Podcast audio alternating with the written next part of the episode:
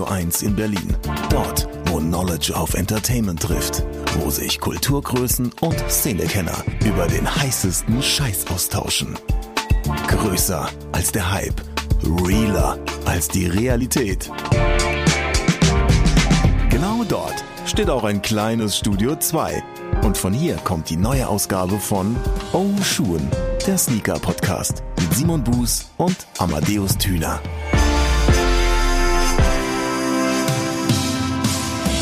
Hallo und herzlich willkommen zusammen zu einer neuen Episode des Schuhen Sneaker Podcasts. Episode Nummer 94 ist es äh, von äh, Amadeus Thüner. Hallo. Schweigsam wie immer. Nee, und mir, ich, Simon ich, Buß. ich war so, was, du dachtest, da kommt noch was, ne? Ja, ja, aber ich war kurz irritiert. Aber normalerweise Ja, die höre ich immer Rampe ganz war gut sehr, sehr Namen. kurz. Ja, nee, das ist alles gut. Alles gut. Schönen guten Tag. Schönen guten Tag. Okay, ein, ein, ein wunderschönen guten Tag, Herr Thüner. Wie ist es denn so? Wie, wie ist das Befinden? Wie geht's Also- dir? Was gibt's Neues? Bevor wir hier jetzt anfangen, über mein Befinden zu reden, müssen wir erstmal über dein Befinden reden. Denn an dieser Stelle und in diesem Moment dann auch ganz offiziell herzlichen Glückwunsch nachträglich zum Geburtstag. Aber das soll sich Oh. natürlich jetzt nicht unfreundlich anhören. Ich habe dich natürlich vielleicht sogar als einer der ersten früh morgens an deinem Geburtstag angerufen, um dir zu gratulieren. Aber das soll auch hier nochmal auf das gute alte Tonbandgerät gebannt werden. Also von daher ganz herzlichen, lieben, besten Glückwunsch. Oder wie mein äh, Vater, man, äh, Gott habe ihn selig, so schön zu sagen pflegt, ich wünsche dir das Doppelte von dem, was du mir wünschen würdest. In dem Sinne. wie hast du deinen Geburtstag verbracht? Erstmal vielen, vielen, vielen Dank nochmal für die Glückwünsche. Nicht nur hier jetzt in der Podcast-Episode, sondern natürlich auch äh, für deinen Anruf an dem Tag, an dem Vormittag.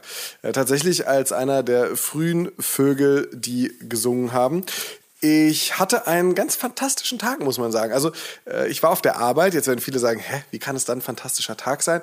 Naja, ich hatte in der Woche davor ein paar Termine außer Haus. Ich war auf einer Weiterbildung, ich war auf einer Veranstaltung mit einem Partner beruflich. Ich war bei der Familie ein paar Tage gewesen und so sind ein paar Sachen auf dem Schreibtisch liegen geblieben. Und ich habe mir den Dienstag, also meinen Geburtstag, so ein bisschen frei geblockt, um dann entsprechend so diese E-Mails und all das, was jetzt liegen geblieben ist, aufarbeiten zu können, aber nicht zu viele neue Meetings zu haben. Und so war es dann ein ziemlich angenehmer Tag im Büro. Ich habe meine Sachen abgearbeitet, hatte immer wieder Zeit, mal rechts und links einen Glückwunschanruf wie von dir, Amadeus, entgegenzunehmen oder auch mal bei einem Kollegen zu sagen, ja Mensch, warte mal, vielen Dank warte mal kurz. Als ich dich angerufen habe, saßt du schon im Büro oder was? Ja, Oha. ja, was war das denn? Das war, das war Viertel vor neun oder sowas. Da war ich schon, da war ich schon eine gute Stunde da. Ah, Na dann. Wann, wann, wann wann gehst du denn ins Büro? Sag mal. Ich muss nicht ins Büro Du gehen, ich Hippie. arbeite von zu Hause aus. Da ist mein Büro immer und überall. Ich arbeite 24-7, aber das ist so, also 365 Tage die Woche, äh, Ja. äh, das Jahr meine ich. Äh, so nehme ich ungefähr. Nee, äh, das ist, ähm, Ja. okay, da warst du schon im Büro, also da hast du dich schon durch den ähm, Berufsverkehr gekämpft und warst schon da ein bisschen dann losgefahren, 8.20 Uhr oder was? Äh, nee, guck mal, ich war um Viertel vor acht im Büro und dann bin ich so Viertel also. vor acht im Büro schon. Okay. Ja, und dann bin ich so um halb Ist acht das so diese. Also ich Alterssenilität, von der man spricht? Das ist ganz entspannt. Okay. Tja, naja, auf jeden Fall ging es dann halt so den ganzen Tag hin und her. Ich habe äh, tatsächlich ähm, ähm, ganz, ganz gute Work-Birthday-Balance gefunden und bin dann abends äh, zeitig nach Hause gefahren und dann war ich mit meiner Freundin, äh, nee, wir, wir haben erstmal gemütlich hier zu Hause gegessen und dann habe ich leider einen ganz besonderen Moment, auf den ich gleich noch kurz eingehen möchte, äh, ausgelassen, um mit meiner Freundin noch was trinken zu gehen. Natürlich 2G, Corona, dies, das, äh, Vorsichtsmaßnahmen. Ähm, aber war sehr, sehr schön und äh, sehr, sehr schmackhafte Drinks. Und ähm, äh, was ich dafür dann ausgelassen habe, ist, ich habe, ich habe sehr viele fantastische Geschenke von äh, Familie, Freundinnen, Freunden bekommen. Äh, aber ein besonderes, wo ich mich natürlich auch gerne schon mit einer heißen Schokolade im Schneidersitz auf mein Sofa gesetzt hätte. Nein, nicht das Made.com-Fiasko, sondern das Sofa, was schon da ist. Und ähm, da geht es um ein Buch, was ich geschenkt bekommen habe. Und das ist ein Buch, das das Olympiajahr 1992 mit, äh, wie wir alle wissen, zwei Olympiaden, weil man irgendwo bei der Winterolympiade einen kleinen Fauxpas im Rhythmus hatte oder beziehungsweise der, der Rhythmus von äh, wurde gewandelt. Deshalb gab es äh, normalerweise ist ja dann so im Zweijahresabstand Winter-Sommer-Olympiade. Ja, 92. 92 war ein sehr dekadentes Jahr, wenn man auf Olympia steht. Da hatte man äh, in, jetzt muss ich gerade überlegen, in äh, Lillehammer, Lillehammer, Lillehammer, Lillehammer, wie, nee, ist ja nicht französisch. Ähm, äh, Lillehammer, Lillehammer. Wir, wir Wie heißt das Ding? Wir, wir belassen es einfach dabei. Viel wichtiger ist doch, Ja. von wem kommt das Buch? Wie wichtiger ist, dass es ja auch eine Sommerolympiade im Jahr 92 gab. Nein, Deshalb wichtiger kann ist, sich auch von wem keiner an das Buch. Winterolympiade erinnern. Und Heribert Fassbender hat es geschrieben und äh, geschenkt hat es mir äh, der junge Mann, der die ganze Zeit danach fragt, von wem kommt das so Buch? nämlich. Jetzt sag es endlich. So nämlich. Genau. Ne? Und, ich habe ähm, keine Kosten und Mühen gescheut, dir dieses, diese, diesen Schatz einer bibliothekarischen Offenbarung zu besorgen. Ähm, das war Das ist richtig. sehr kompliziert. Aber Haribert Fassbender, seines Zeichens Haribert Fassbender, ist ja ein guter Typ, was so Fotos anbelangt und Geschichten erzählen. Von daher fand ich, kein besseres Geschenk könnte zu dir passen, zumal du so oft erzählt hast, dass du 1992 die Olympiade für dich als Wendepunkt deines juvenilen Daseins angesehen hast. Ich meine, 1992, da warst du, glaube ich, 17, 18 ungefähr. so, also wie gesagt, ähm, 92er Olympiade. Ich hoffe, sehr viele Bilder von Michael Jordan und dem Dream Team sind drin.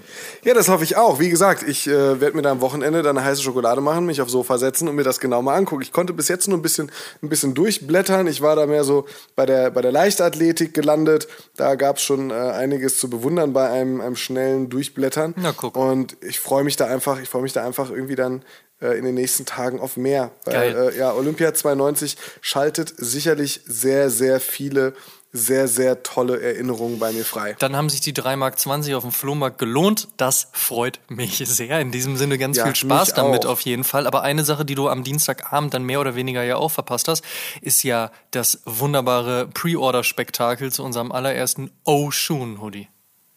Nee, das habe ich tatsächlich nicht verpasst, mein Freund. Ah, Äh, ich bin da ja dann doch ein, ein, ein sehr aufmerksamer Beobachter. Nach wie viel Drinks hast du reingeguckt? Vier? Fünf? So viel, Amadeus, ich bin ja jetzt keine 20 mehr, wenn, auch wenn wir gerade so nachrechnen, äh, wenn wir uns die Mühe machen, so viele Finger zu benutzen, bis wir auf mein tatsächliches Alter kommen, von 1992, diese 16, 17, die du geschätzt Ja, hast, ja, ja, ja, ja, bis ja. heute. Da, nee, nee, nee, nee, so viel, so viel, so viel, so viel passt da gar nicht mehr rein in den Bauch.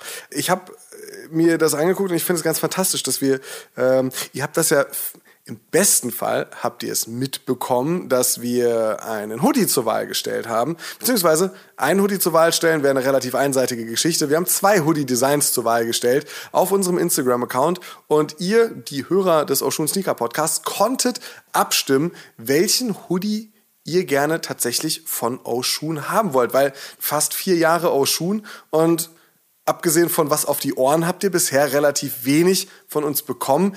Klammert man mal die Sticker etwas aus, die wir regelmäßig Ja, war machen. wirklich an der Zeit, dass da mal Textilien entstehen. So, und dann haben äh, ja, wir unseren Kreativkünsten, muss man an der Stelle ehrlicherweise sagen, gemeinsam mit Ego-Trips aus Münster freien Lauf gelassen. Die haben uns da ein bisschen, Shoutout. das war so, das war so, ja, Malen nach Zahlen unter äh, sehr hilfreicher Anleitung. Ey, ganz Und ehrlich, du willst, ich werde nie liegen, ne? Was für, äh, was für Skizzen ich in ein Buch gekritzelt habe, um das Errol von Ego Trips rüberzuschicken und zu sagen, was auch immer du da erkennst, mach mal was raus. Also mit, mit boah, deinen schlimm. Wachsmalstiften und Fingerfarben. Ja, so ungefähr, so ungefähr. Ja, das war ein, war ein, war ein, war ein, war ein fantastischer Prozess, äh, an dessen Ende wir auf jeden Fall zwei wählbare Hoodie-Designs hatten. Wie gesagt, vielen Dank an äh, Errol und sein Team von Ego Trips aus Münster, die uns da tatkräftig unterstützt haben, so dass wir am Ende des Tages ein Voting hatten, das äh, tatsächlich an diesem Abend, an diesem besagten Dienstagabend dann beendet war und wir in die Pre-Order gehen konnten. Und das ist ja so das, äh, das, das, das Spannendste. Wir sind jetzt in der Pre-Order für das gewählte Design. Und wenn ihr jetzt sagt, so, wa- wa- wa- wa- wa- wa- warte mal, Pre-Order, wie bitte?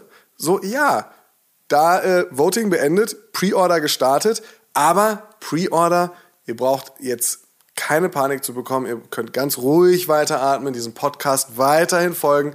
Die Pre-Order läuft noch bis heute Abend, ihr habt noch genug Zeit, euch euren Hoodie in eurer Größe zu reservieren. Wir starten ganz niedlich, ganz klein bei Größe S, gehen hoch bis äh, 3XL ähm, und haben dann ganz fantastische Hoodies mit äh, einer 320 Gramm Grammatur, also schon etwas schwerere Hoodies, die ihr da von uns bekommt. Und ähm, was ich noch ganz, ganz stark finde, ist, um in dem Prozess so ein bisschen, ein bisschen nachhaltig auch zu sein, verzichten wir, wo es möglich ist, auf Plastik, auf lange Lieferketten etc. pp. und versuchen auch äh, im Boxdesign, also im Verpackungsdesign, für den Hoodie, den ihr jetzt noch bis heute Abend vorbestellen könnt, von eurem Lieblingspodcast und ich möchte jetzt nichts anderes hören und ich möchte auch nicht, dass ihr anfangt nachzudenken, ist es wirklich mein Lieblingspodcast?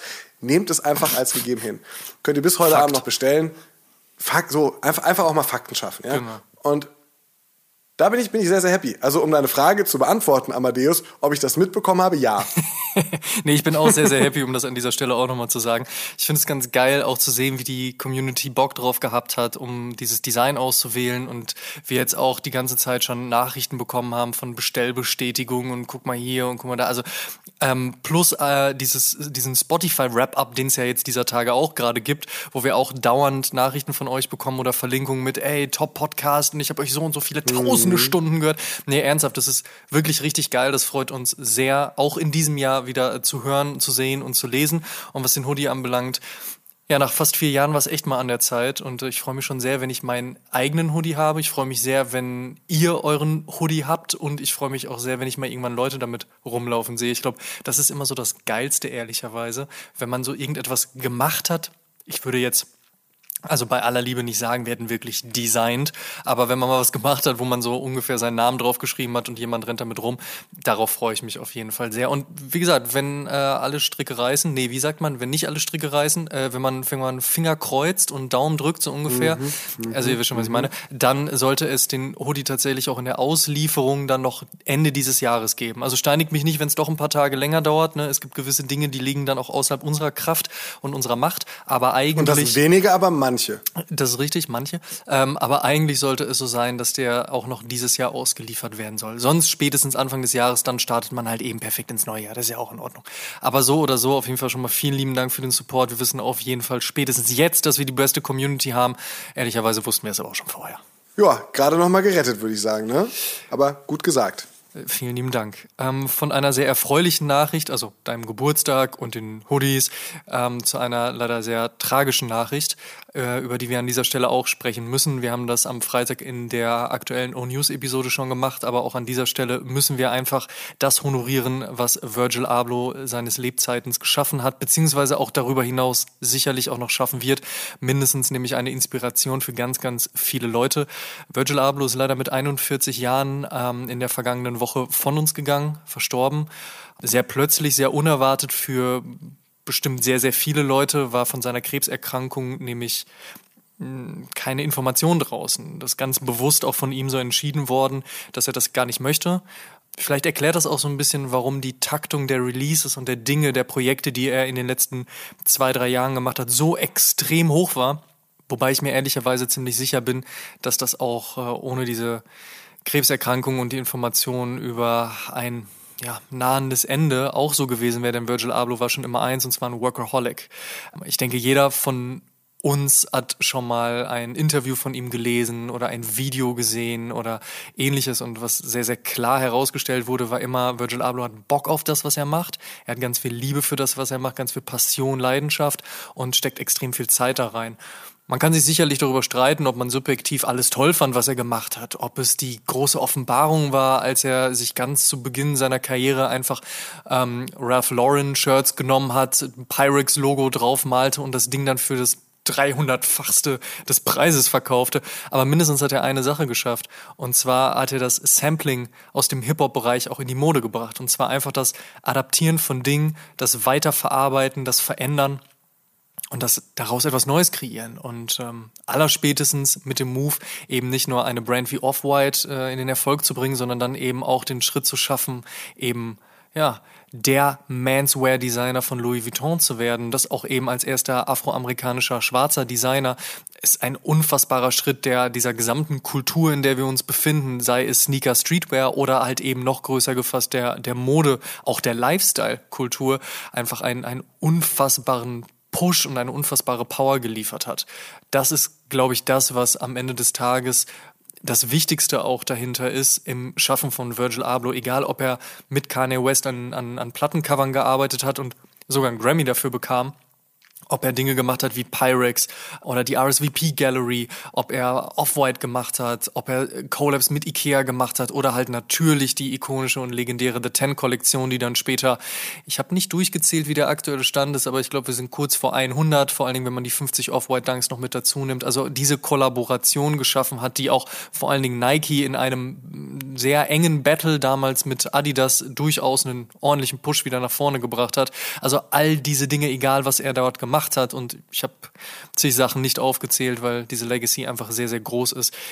All das hat mindestens die Leidenschaft an erster Stelle und das ist etwas, was sehr zu bewundern ist. Wenn man sich die Nachrufe von Freunden, von Industriebekannten oder halt eben auch einfach nur von, von Außenstehenden anschaut, und dann ist auch sehr schnell klar, dass dieser Mann nicht nur einen unfassbaren Impact hatte, sondern und vor allen Dingen dann eben in den Statements der ihm nahestehenden Menschen eben sehr viel Liebe auch nicht nur bekommen hat, sondern eben auch bekommen hat, weil er sie immer gegeben hat. Er hat wohl immer supported, er hat immer sehr viel Liebe gezeigt, er hatte immer ein offenes Ohr, war in Konversation. Ich weiß nicht, wie viele Instagram- und WhatsApp-Chat-Verläufe ich in den letzten Tagen lesen konnte und auch durfte. Und ähm, ja, es ist einfach sehr, sehr beeindruckend. Von daher ist es sehr traurig, dass äh, er von uns gegangen ist, von uns gehen musste. Ich habe ähm, in meinem Statement auch geschrieben, ich habe im Buch ähm, Erfolgsformel Hip Hop äh, ihm ein Kapitel gewidmet. Das war das erste Kapitel, was ich äh, geschrieben und auch fertiggestellt habe. Und ich hatte echt gedacht, dass es irgendwann in ein paar Jahren nochmal ein Update dieses Kapitels geben wird mit all den Großtaten, die dann zwischendurch noch passiert wären. Das ist leider jetzt nicht mehr möglich und das ist äh, sehr, sehr traurig. Wenn wir uns eine sehr positive Sache, wie gesagt, aus, aus so einer Traurigkeit mitnehmen, dann mindestens, dass man die Zeit wertschätzen sollte, mindestens, dass man einander supporten sollte, Liebe zeigen sollte, ähm, solange es halt eben noch geht und dass Leidenschaft einfach essentiell ist. Sehr gut gesagt, sehr schöne Worte, sehr weise Worte gewählt, wenn man das so sagen kann, ähm, um äh, einzuordnen, welche Bedeutung Virgil Abloh für die Sneaker-Kultur, aber insgesamt für die Kultur hatte, für die äh, Sneaker- und Streetwear-Kultur, insgesamt ja für die Modekultur hatte. Ja, ähm, auch darüber hinaus als, äh, als, als DJ in der Musik ja auch verwurzelt zu sein, gleichzeitig es zu schaffen, du hast es gesagt, als Architekt und Bauingenieur der Manswear-Designer für Louis Vuitton zu werden, das musst du auch erstmal hinkriegen. Ja, definitiv. Das, ist, äh, das sind die Moves. Es ist ein ziemlich cooler Typ, der es für meine Begriffe geschafft hat, sich so zwischen komplettem Hype wie ein äh, Off-White, äh, The Ten, 1er Jordan, Chicago, bis hin zu vielleicht Produkten, die teilweise von Virgil sind, die unter dem Radar fliegen, selbst wenn ich die jetzt namentlich gerade alle nicht benennen könnte, aber da gibt es auch einige, die wir jetzt nicht irgendwie so ganz vorne ähm, auf unserer StockX Wishlist hätten, ähm, zwischen komplett für die Kultur abgeliefert und ähm, ja, irgendwie teilweise auch so wirklich gar nicht für die Kultur. In diesem Spannungsfeld sich mit seinem kompletten Schaffen zu bewegen zwischen, zwischen Nike-Sneakern und Louis Vuitton, zwischen, zwischen ja, vielleicht einem kleinen Nischenprojekt und äh, dem ganz großen äh, kommerziell und äh, auch weit besprochenen Projekt. Das finde ich ist unfassbar krass bei ihm und vor allem unfassbar krass, wenn man sich anguckt, dass der Gute äh, am Ende nur 41 Jahre alt geworden ist. Das, äh, was der in den, in den letzten zehn Jahren geschafft hat, das schaffen manche Leute in der kompletten Lebenszeit nicht. Und ähm, das finde ich sehr, sehr bewundernswert, sehr bemerkenswert und ja, auch entsprechend äh, schade, dass er viel, viel, viel zu früh äh, von uns gegangen ist. Was wäre denn, Amadeus, so, so, so, so, so dein, dein Virgil-Moment, wo ich habe das öfters mal äh, mhm. dann auch gelesen, dass irgendwelche Leute geschrieben haben, so, oh Mann, ja, jeder hatte so diesen, diesen Virgil-Moment oder äh, diese Kommunikation mit ihm oder, oder dieses Auftreten. Ähm, was wäre es denn so, so bei dir gewesen, wenn du sagst, oh Mann, der Release hat mich komplett gekickt oder der Moment, das Interview, der Meilenstein in seiner Karriere, was war so deins? Es gibt ein Interview und jetzt weiß ich gar nicht mehr, mit wem das war. Auf jeden Fall wird er dort besucht im Louis Vuitton Büro, was glaube ich zu dem Zeitpunkt aber noch gar nicht in Paris ist, also zumindest sein Büro, sondern ich glaube, das ist noch in Mailand, wenn ich mich nicht täusche. Auf jeden Fall ähm, spricht er gerade darüber, dass er immer arbeitet. Und ich glaube, in diesem Fall ist das Wort arbeiten vollkommen falsch gesetzt, weil arbeiten natürlich immer so nach 9 to 5 und ich muss das machen, weil irgendwie muss ich ja mein Essen auf den Tisch kriegen klingt. Ich glaube, in dem Falle ist es ja vielmehr so, er lebt. Er lebt und er schafft daraus Dinge und will dann halt erzählen, dass er das die ganze Zeit macht, immer und überall von unterwegs und zwar einfach nur mit seinem Smartphone. Und das fand ich, fand ich so zeitgemäß und so spannend und auch irgendwie motivierend und auch interessant, dass jemand, der so viele verschiedene Businesses am Laufen hat, eigentlich nicht mehr braucht als ein Smartphone. Und dass das heutzutage möglich ist. Weißt du, also es klingt so ein bisschen zu hängen geblieben. Mhm. So, oh, ein Smartphone, was kann das heutzutage? Mensch, ich weiß noch damals, da konnte man eine SMS verschicken und zwei Zeilen lesen. Nein, ich will damit nur sagen, so, ich finde es total interessant, dass halt jemand, der so viel zu verantworten hatte, das im Endeffekt alles mit einem Smartphone machte, immer unterwegs war, immer auch Sachen machen konnte, ähm, irgendwie die ganze Kommunikation darüber lief und man ihm trotzdem auch angesehen hat, wie viel Spaß das macht, weil natürlich ist es sicherlich stressig. Ich glaube, ein Virgil Abloh wird auch stressige Momente gehabt haben. Also bin ich mir sehr, sehr sicher, aber ähm, trotzdem so, das, das fand ich ganz spannend. Ich meine auch, dass ich ihn mal in Berlin auf einer Fashion Week Party vor vielen, vielen Jahren habe auflegen sehen, mir aber das so gar nicht bewusst war. Aber so ist es manchmal auf Fashion Week Partys, da hängt man dann auf Partys rum und ist sich gar nicht so bewusst, wer da eigentlich gerade noch am Start ist. Und ansonsten den Impact, den er halt eben gerade in seiner Kollaboration mit Nike geschaffen hat, ist einfach unfassbar. Und ähm, also generell, wie gesagt, ich habe hab nochmal sehr stark recherchiert, als ich dieses Kapitel für, für das Buch geschrieben habe, ähm, halt eben über ihn. Aber ich glaube, wenn ich es auf eine Sache runterbrechen müsste, dann wäre es definitiv The Ten, plus eben das, was dann im Nachgang noch passiert ist. Wahnsinnig krass, definitiv. Und mhm. ja, also es gibt, glaube ich, und das ist auch vielleicht das Schöne auch irgendwo, es gibt so ganz, ganz viele verschiedene Momente, an die sich Leute dann erinnern werden. Und ähm, wenn die alle so das Positive ein, dann ist es, glaube ich, ziemlich geil. Dann ist es, glaube ich, eine ziemlich geile Legacy. Mhm. Ja, das stimmt. Ist bei dir irgendein Moment, wo du sagst, okay, da, das, das hat mich richtig gecatcht, richtig geflasht, wie auch immer? Ach, das war so ähnlich wie bei dir, ehrlicherweise. Ich habe sein Schaffen schon relativ früh wahrgenommen, aber The Ten war dann so die wirkliche Explosion, so okay, wow, was passiert hier eigentlich?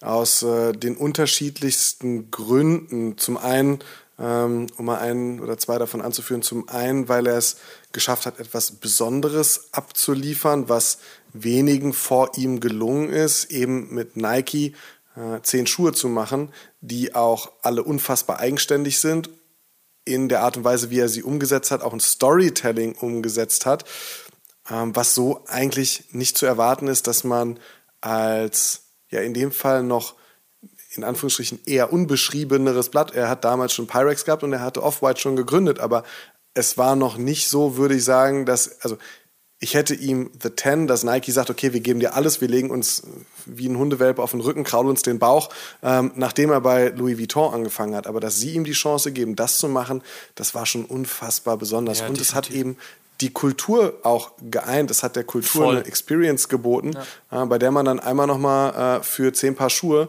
äh, durch Europa geflogen ist. Auch äh, Olsen hier in einer der ersten Episoden äh, im Interview gewesen, hat damals gesagt, ey, auf einmal stand Sneakerbob bei mir im Studio und äh, hat mir den Schuh abgekauft, den ich äh, aus dem, ich weiß gar nicht, Wu-Store, ja, Soto, keine Ahnung wo, äh, bekommen hatte. Und das ist halt etwas so, ja, da sind ganz viele Leute äh, für ein paar Tage sehr viel durch Europa gereist, um ihre, ihre Schuhe abzuholen. Und das musst du erstmal schaffen.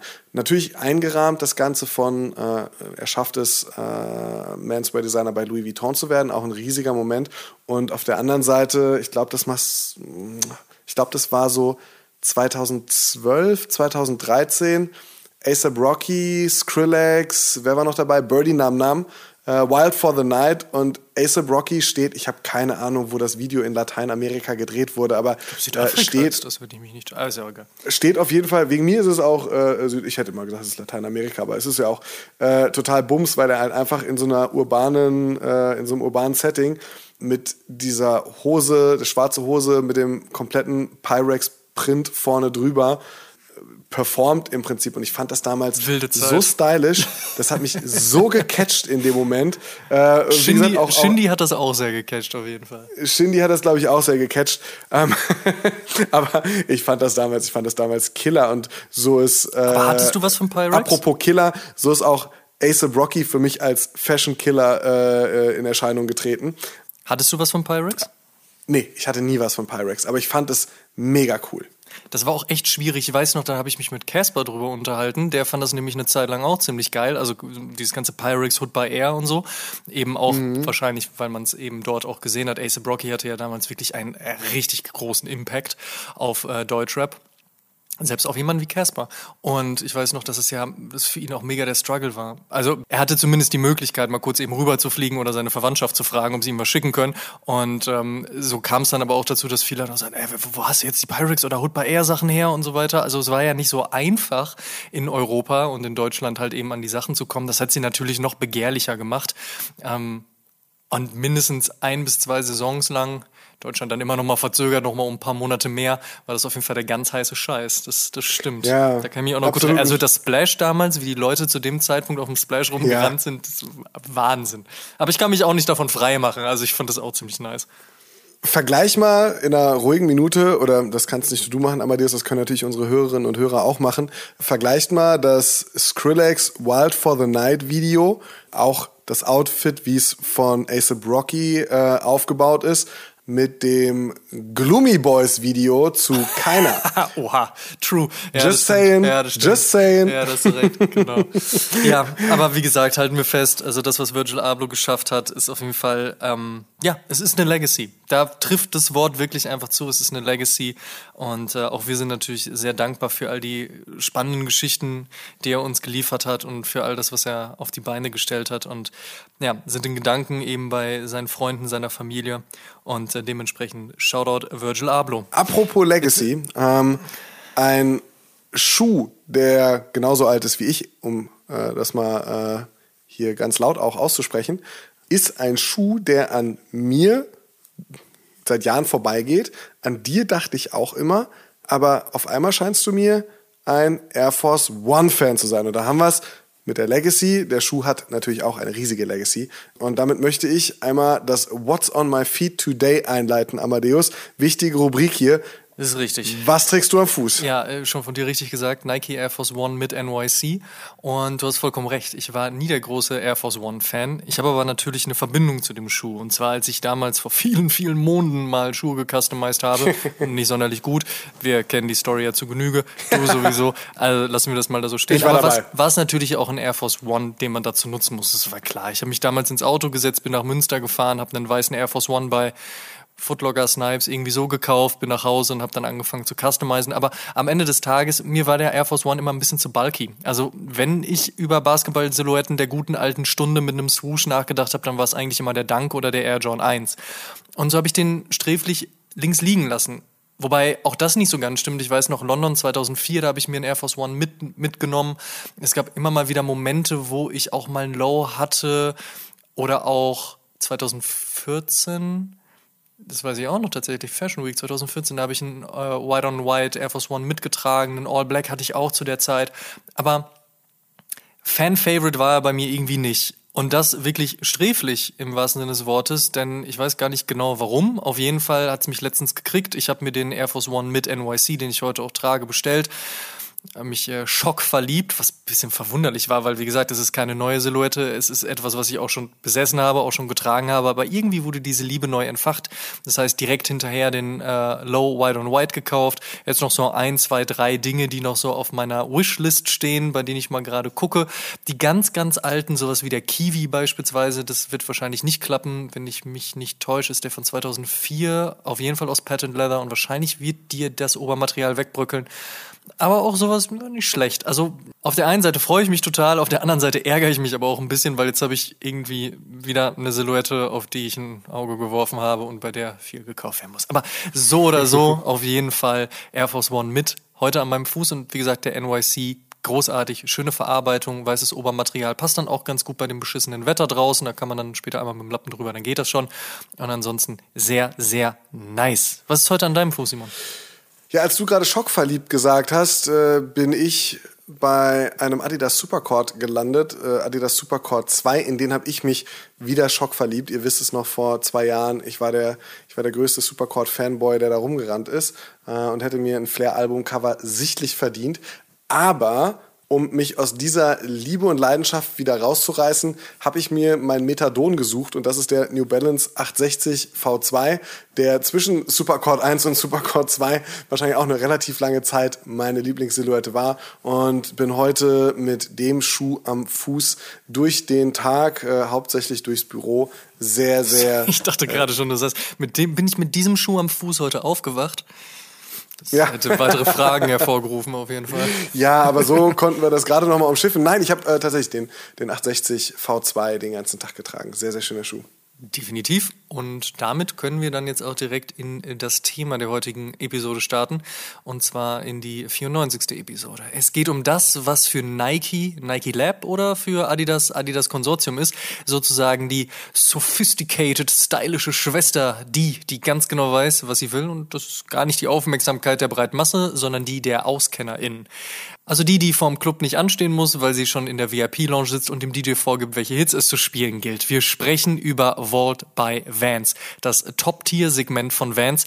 Aber bevor wir in diesem Advertorial und in freundlicher Zusammenarbeit mit Vans einen Deep Dive in die Heritage wagen, uns die spannendsten Collabs anschauen und dann noch einen Ausblick ins nächste Jahr checken, vielleicht noch kurz einen Blick auf die Mutter der Geschichte, Vans. Vance wurde 1966 in Anaheim in Kalifornien von Paul Van Doren und seinem Bruder Jim Van Doren als Van Doren Rubber Company, also kurz Vans, gegründet und Vans war dann nicht nur die erste Brand, die das Customizen ihrer Schuhe anbot, sondern hat außerdem auch den ersten Skateboard-Schuh ever produziert. Das war 1975, da baten die legendären Skateboarder Tony Alva und Stacy Peralta die Van Dorens darum, einen speziell fürs Skateboarding ausgelegten Schuh zu produzieren, weil das, was sie gerade am Fuß trugen, selbst wenn es von Vans war, nicht ganz so optimal war. Da wäre auf jeden Fall mehr gegangen, hatten sie sich gedacht und dachten, oh, fragen wir einfach mal nach. Aus dieser Idee und auf Grundlage des Authentic, der ja bereits diese griffige und daher für Skateboarding optimale Waffle Sole hatte, da entstand der Era. Später konnte Vance dann auch den ersten Signature Pro Schuh verbuchen. Der war für Steve Caballero und ein High Top aus dem später dann der auch heute noch bekannte Half Cap wurde. Heute gelten der Authentic, der Era, der Slip-On, der Skate High und der Old School als die fünf Vans-Icons. Und gerade der Old School hat eine sehr spannende Geschichte vorzuweisen, aber über die hatten wir ja bereits ausführlich in Episode 75 gesprochen. Vans Rolle in Modern Youth Culture ist auf jeden Fall eine wahnsinnig große und wichtige, hatte die kalifornische Brand immer offene Arme für die, die Interesse an Action, Sports, Kunst, Musik oder Street Culture hatten und haben und dieses Interesse auch in ihrer Kleidung widerspiegeln wollten. Und dabei geht es ja um Streetwear am Ende des Tages, zeigen, wofür man steht. Also so viel zu einem kurzen Abriss aus der wahrlich beeindruckenden Historie von Vans. Kommen wir zur Frage, was genau ist eigentlich dann Volt bei Vans? Wie eingangs schon erwähnt, ist Vans Vault sozusagen die Top-Level-Brand innerhalb der Brand und die, die ein bisschen spezieller agieren können. Gegründet wurde das Sublabel ähm, im Jahr 2003.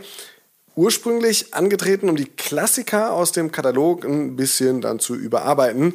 Mittlerweile ist Vans Vault, oder du hast es gerade schon gesagt, Vault by Vans, wie es eigentlich richtig heißt, als eigenständige Brand wahrzunehmen. Steve Mills, das ist der damalige Director of Lifestyle Footwear und heutige Vice President Global Product Management Footwear, huh, hat die Sache in einem Hypebeast-Interview im Jahr 2013 wie folgt erklärt. Er hat gesagt, das Ziel für Vans sei es, to open up the best accounts in the world and do some limited production that would set the bar for the Vans Classics line with the hope everything else would trickle down. Wichtig auch hierbei ist natürlich die Exklusivität. So werden von den jeweiligen Vault-Modellen nur 500 bis so ungefähr 1500 Stück hergestellt, was eine verschwindend geringe Menge ist, wenn man sich das mal so genau überlegt. Ich sag mal so, Ihr kennt alle die Stückzahlen von beispielsweise Air Max Day Specials, Off-White Releases oder Yeezy Releases. Äh, entsprechend, also äh, das sind schon sehr, sehr, sehr, sehr limitierte Mengen, die da dann rauskommen. Die Drops sind dann auch nur bei den exklusiven Vault-Dealern erhältlich. Äh, dazu gehören hierzulande Soulbox, Asphalt Gold, Overkill, Firmament, All Like, ähm, Sporadic, Market und Beasten. Gleichzeitig ist es oft auch äh, die Vault Unit, die eher unbekanntere Klassiker aus dem Vans-Katalog rauskramen, also eben nicht auf diese äh, Top 5, diese 5 Icons aus dem Hause Vans eingeht, sondern ja, einen, äh, einen, einen unbekannteren Klassiker in den Markt zurückbringt oder zumindest mal schauen, ob sich äh, denn mit diesem äh, etwas unbekannteren Style auch der Aufschlag im Massenmarkt wirklich lohnt, beziehungsweise ähm, ob das funktionieren kann. Ähm, hinzu kommt, dass äh, Vault bei Vans nicht immer nur limitierter agiert, sondern auch mit qualitativ hochwertigen bis ausgefallenen Materialien arbeitet. Das äh, treibt den Preis für einen der fünf Icons zum Beispiel gerne mal in Richtung 125 plus minus ein paar Euro hoch, wobei man ehrlicherweise sagen muss, für das, was man da bekommt, sind bis zu 125 Euro eigentlich ein sehr, sehr fairer Kurs, denn dafür hat man dann auch was, was erstens speziell ist und zweitens nicht jeder hat und das macht dem guten alten Sneakerhead ja irgendwie auch Laune, ne? Ja, das kann man definitiv sagen. Also das ist ja etwas, was uns allen irgendwie Spaß macht, wenn man was am Fuß trägt, was nicht unbedingt jeder hat. Und ich glaube, da bietet Volt bei Vans, Vans Volt, wie auch immer man es nennen möchte, auf jeden Fall so einiges. Ähm, das liegt unter anderem auch an Takahayashi. Den hat sich äh, Volt bei Vans nämlich vor einigen Jahren gesichert und der war ja auch eine Zeit lang nicht ganz unwichtig für Stussy zum Beispiel. Mit Hayashi fokussierte man sich dann stark auf den Kern, den Vans auszeichnet, und zwar kalifornisches Skateboarding und Surfing. Gleichzeitig verlieh Hayashi aber auch seinem eigenen Designanspruch Ausdruck und so sind vor allen Dingen die Dinge, die er macht und die explizit mit seinem Namen versehen sind, als Edition echte Hingucker und auch Sammlerstücke. Also klar, Vans ist jetzt nicht unbedingt die Brand, die man unter Hype verordnen würde. Dennoch gibt es einige Vans-Sammler und Konnoisseure, die kaum erwarten können, wenn Volt eine neue Kollektion vorstellt. Auch der die AuskennerInnen mit gutem Geschmack abseits etwaiger Trends weiß Volt bei Vans definitiv zu schätzen. Zumal die Arbeit auch über das Thema Sneaker hinausgeht. Da gibt es dann gerne mal hochwertige Decken in Colab mit Pendleton oder ein Design-Fahrradsattel mit Brooks, also so Top-Level-Shit eben. Und Overkill als Vote by Vans Retailer hattest du ja gerade schon angesprochen, Simon. Haben wir also mal bei Kirill Saratowski vom Marketing-Team bei den Berlinern und nun auch Neuköllnern nachgefragt, wie er eigentlich das Thema Vans Volt sieht und welche Collabs ihn zuletzt überzeugen konnten. Kollabos sind natürlich super wichtig, weil man damit Hype erzeugt, ist ja bei jeder Brand eigentlich so. Aber meiner Meinung nach sind Kollabos bei Vans Vault auch noch dazu da, um dem Konsumenten indirekt oder bildlich zu zeigen, was eigentlich der Unterschied zwischen der normalen Vans-Linie und Vans Vault ist. Und zwar halt eben diese Premium-Materialien, diese hochwertige Verarbeitung, Stitchings, das Spielen mit dem Logo, solche Sachen. Ich konnte mich tatsächlich nicht auf ähm, nur eine Vans Vault Collab einigen, deswegen ähm, kommen meinerseits hier zwei Sachen in diese enge Auswahl. Zum einen alles von Double Taps, weil ich finde, dass ähm, die Brands super harmonieren. Ähm, es sind alle Schuhe immer in den passenden Double Taps Farben die Crossbones, die komplett zur Double Taps Heritage gehören, übertragen auf ähm, jegliche Vans-Silhouette. Das ist einfach ein ähm, No-Brainer für mich.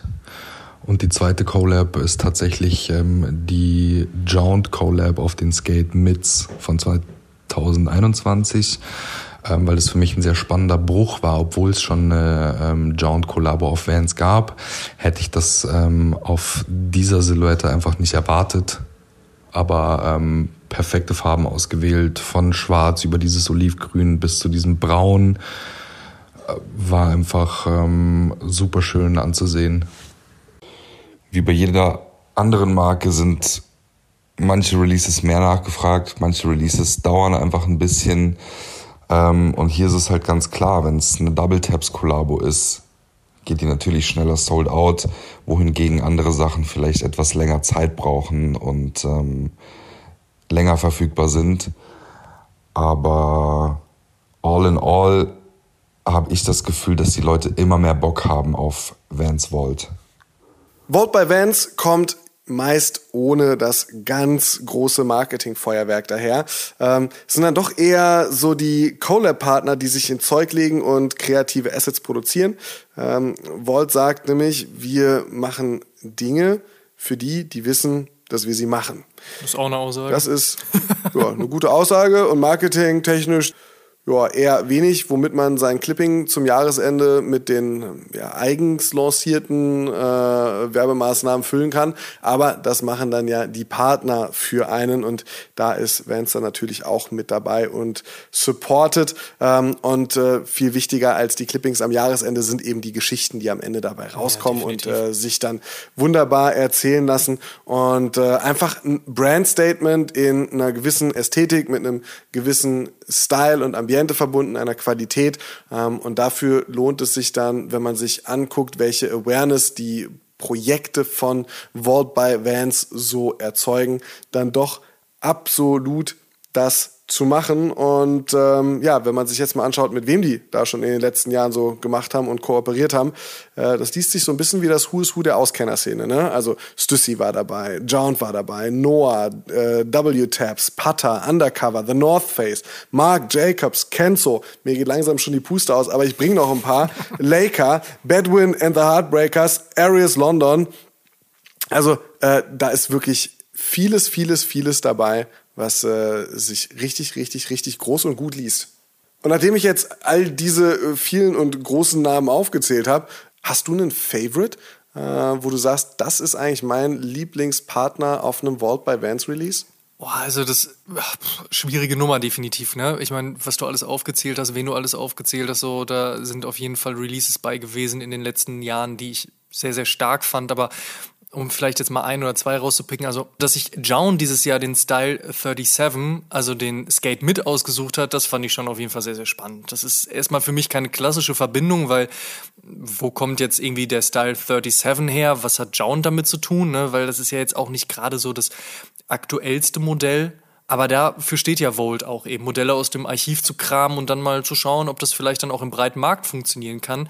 Den Style 37, also den gab es ja 1978 und das war der erste High-Top von Vans, aber der wurde ja nur ein Jahr lang produziert, weil dann der Skate High kam und der hat ihn dann eben auch als schlussendlich Icon abgelöst.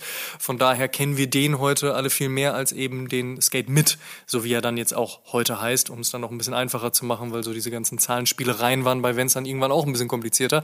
Ähm, aber wenn ich recht drüber nachdenke, dann finde ich schon, dass auch eben so das Ästhetikempfinden, welches Jount immer auch nach vorne treibt, durchaus Sinn ergibt in Kombination mit diesem Schuh.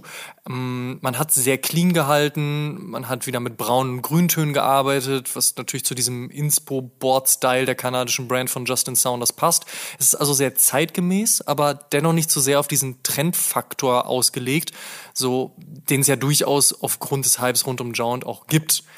Und so ein Hype ist für Vans dann ja eigentlich ja ungewöhnlich, aber das hat definitiv sehr, sehr gut funktioniert. Deswegen die Geschichte fand ich sehr gut und die mit Arias London hat mir sehr, sehr gut gefallen. Die ist ja auch erst ein paar Wochen alt. Ich finde, die spiegelt dann wieder auf der anderen Ebene der Skala, also am anderen Ende der Skala mit ihrer Buntheit und Abgedrehtheit wieder komplett das wieder, aber wofür Arias London steht, also London und Techno. Also ich bin zwar jetzt kein Techno-Fan, aber ein umso größerer London-Fan und mag gut umgesetzte Stories und äh, da gehört die Collab mindestens dazu. Also der gelbe Authentic davon wird definitiv mein Sommerschuh 2022, das kann ich an dieser Stelle schon mal so behaupten. Wie ist es bei dir? Hast du ein Fave? Boah, ich muss ehrlich sagen, ich fand ähm, 2013 das Floral Pack von Supreme äh, schon sehr, sehr stark.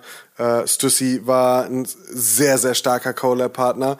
Noah Arias, was du gerade auch angesprochen hast, sehr, sehr gut. Mein Favorit äh, der Zusammenarbeit mit Vault by Vance und einem externen Partner wäre aber, glaube ich, Putter. Oh ja, ähm, mhm, stark. Liegt so ein bisschen daran, dass ich diese Mean-Eyed Cat-Geschichte schon 2015, als es als eine Art Split-Collab zwischen Pata, Vault by Vans und Beams aus Japan gestartet ist, ähm, schon gesehen habe und ziemlich geil fand. 2017 wurde das Ganze fortgesetzt, jetzt 2021 die dritte Runde ausgerollt und geprägt waren diese Collabs immer von diesem Vault-typischen qualitativen Plus, ähm, aber eben super sichtbar, was äh, das Putter-Branding betraf und gleichzeitig äh, eine sehr charakteristische Eigenschaft, äh, die beschriebene Midsole. Und das ist sowas, was also mir selten passiert, dass ich äh, beschriebene Midsoles geil finde. Nein, Quatsch, es geht äh, mir gerade darum, dass ich ähm, ähm, von jedem Drop irgendwie gleichermaßen angefixt war Ja, und das ist so, das ist so ein Vans Understatement. Auf der einen Seite, es sind die einfachen Vans Icons, die genutzt werden, die auf ein komplett boldes Statement treffen. Ähm, das gefällt mir mega, aber es nicht komplett übertreiben. Und ähm, zudem war es für mich schon von Anfang an so ein Zeichen, dass äh, Pata, anders als viele andere Sneaker-Stores, äh, sehr früh auf die eigene Markenbildung gesetzt haben, was dann ja auch dazu geführt hat, dass 2013, 14, 15 das schon anfing, dass wenn Pata einen saisonalen Apparel Drop gedroppt hat, das damals fast gleichwertig war wie mit einem Supreme Drop, das war binnen Minuten, zumindest die Key Pieces waren ausverkauft. Und da finde ich, ähm, zeigen auch solche Collabs einfach sehr, sehr deutlich äh, die strategische Ausrichtung von Pata, die dadurch etwas erreicht haben, was vielleicht auch der ein oder andere Sneaker Store hätte erreichen können, aber eben in den eigenen Collabs auch, auch nie so umgesetzt hat. Und ähm, meine Favorites aus dieser Zusammenarbeit äh, oder aus den drei bisherigen Zusammenarbeiten sind wahrscheinlich, und das liegt ein bisschen daran, dass ich äh, schwarze Midsoles ja nicht so gerne mag. Da sind 50 Prozent der Schuhe dann damit schon mal per se raus. Ähm, aber von allen mit einer weißen Midsole sind es tatsächlich der weiße Oldschool und der weiße Skate High von 2017, was äh, bei mir tatsächlich bei meinem, bei meinem eher schlichten äh, Sneaker-Stil, den ich gerade so bevorzuge, äh, auch ein bisschen erwartbar ist, oder? Ja, durchaus. Ich muss auch sagen, das, was 2021 passiert ist, fand ich auch sehr, sehr cool. Vor allen Dingen, dass man die Geschichte dann nochmal aufgenommen hat, nochmal weiter erzählt hat. Ich habe mich ein bisschen geärgert. Ich war zu der Zeit gerade auch in Amsterdam, als eigentlich der Release hätte stattfinden sollen, aber dann wurde er kurzfristig postponed und nochmal verschoben. Das war natürlich ein bisschen ärgerlich, wäre natürlich sonst ganz schön gewesen. Ich wäre nämlich auch gerne mal bei so einem Putter-Release zugegen gewesen. Aber ich glaube, ja, das wird sich in, in Zukunft nochmal ergeben. Eine Kollektion, die ich übrigens auch sehr spannend fand, ähm, war die mit dem Kamerahersteller Leica und Skateboarder Ray Barbie auf dem Authentic. Es gab noch einen Slip-On und einen Oldschool. Ähm, die ist ja jetzt auch erst vor kurzem gewesen. Also komplett kalifornischer gute Laune-Style in Kombination dann mit Barbies Ambition auch als Fotograf und eben auch Ambassador für Leica.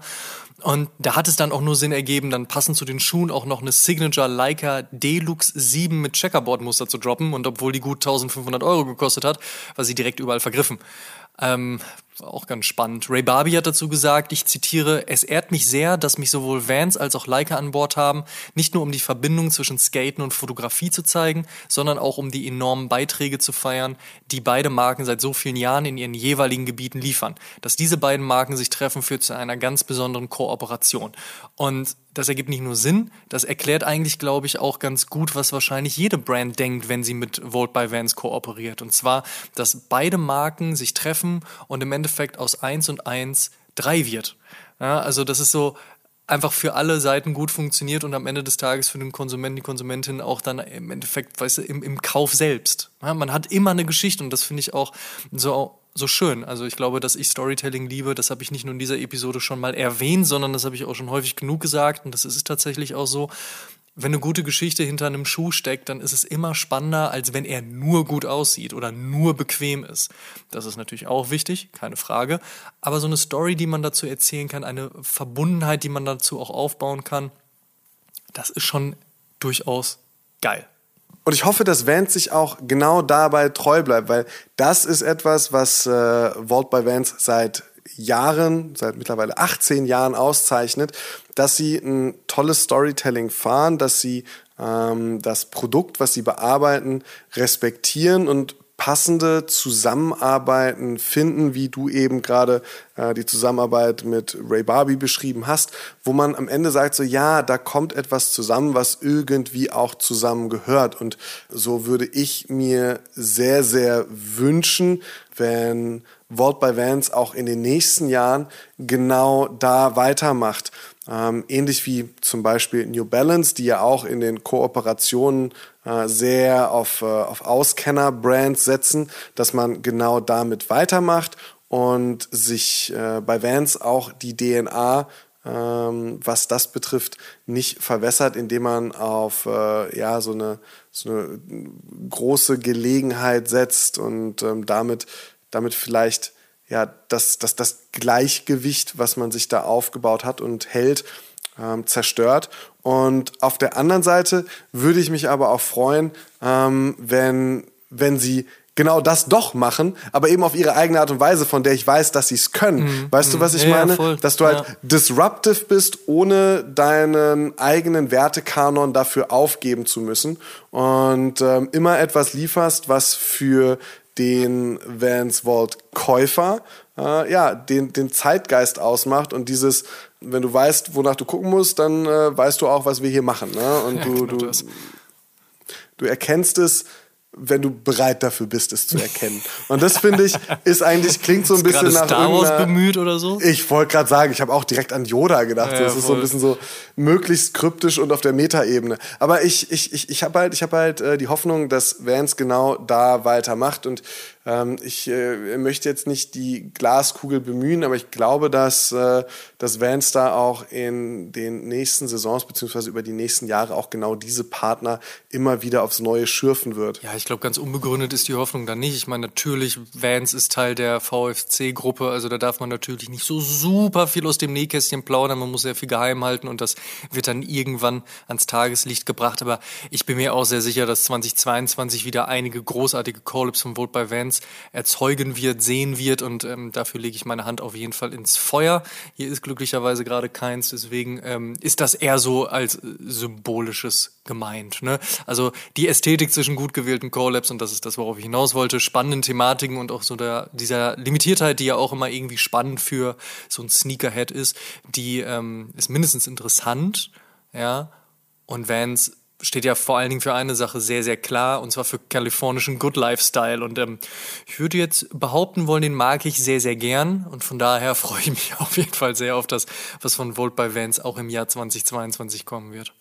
Und damit vielen Dank, dass ihr bei der Good Life Episode Nummer 94 mit dabei wart. ihr könnt alle Episoden wie gewohnt kostenlos auf Spotify, auf Apple Podcasts, Deezer, Amazon Music, Audible, Google Podcasts, Podtail, Podigy und bei allen anderen Streaming-Diensten hören. Und wir würden uns sehr freuen, wenn ihr dem Oshun Podcast und unserem News Podcast O News dort folgt, wo ihr Podcasts am liebsten hört. Schaut auch auf Facebook und Instagram.com slash Podcast vorbei und interagiert mit uns und der Community. Checkt auf jeden Fall auch die Sneaker-Suchmaschine Sneakerjägers und werdet Teil der Sneakerjägers Germany Community. Supporten könnt ihr uns unter anderem mit einer positiven 5-Sterne-Bewertung bei Apple Podcasts. Über 350 positive Bewertungen hat Oshun schon und eine Rezension würden wir hier gerne mit euch teilen. Ähm, Kalter27 schrieb vor kurzem, Richtig nicer und informativer Podcast, da höre ich gerne rein. Vielen Dank, tut uns einen Gefallen und supportet die Podcasts und erzählt mindestens einem Freund oder einer Freundin, die sich für Sneaker und Streetwear interessiert von uns. Schoss am Lauf, ihr Lieben. Dankeschön und wir hören uns dann in der nächsten Episode wieder. Bis dahin, macht's gut. Tschüss. Ciao, ciao. Oh Schuhen, der Sneaker-Podcast mit Simon Buß und Amadeus Thüner. Alle zwei Wochen auf iTunes, Spotify und YouTube.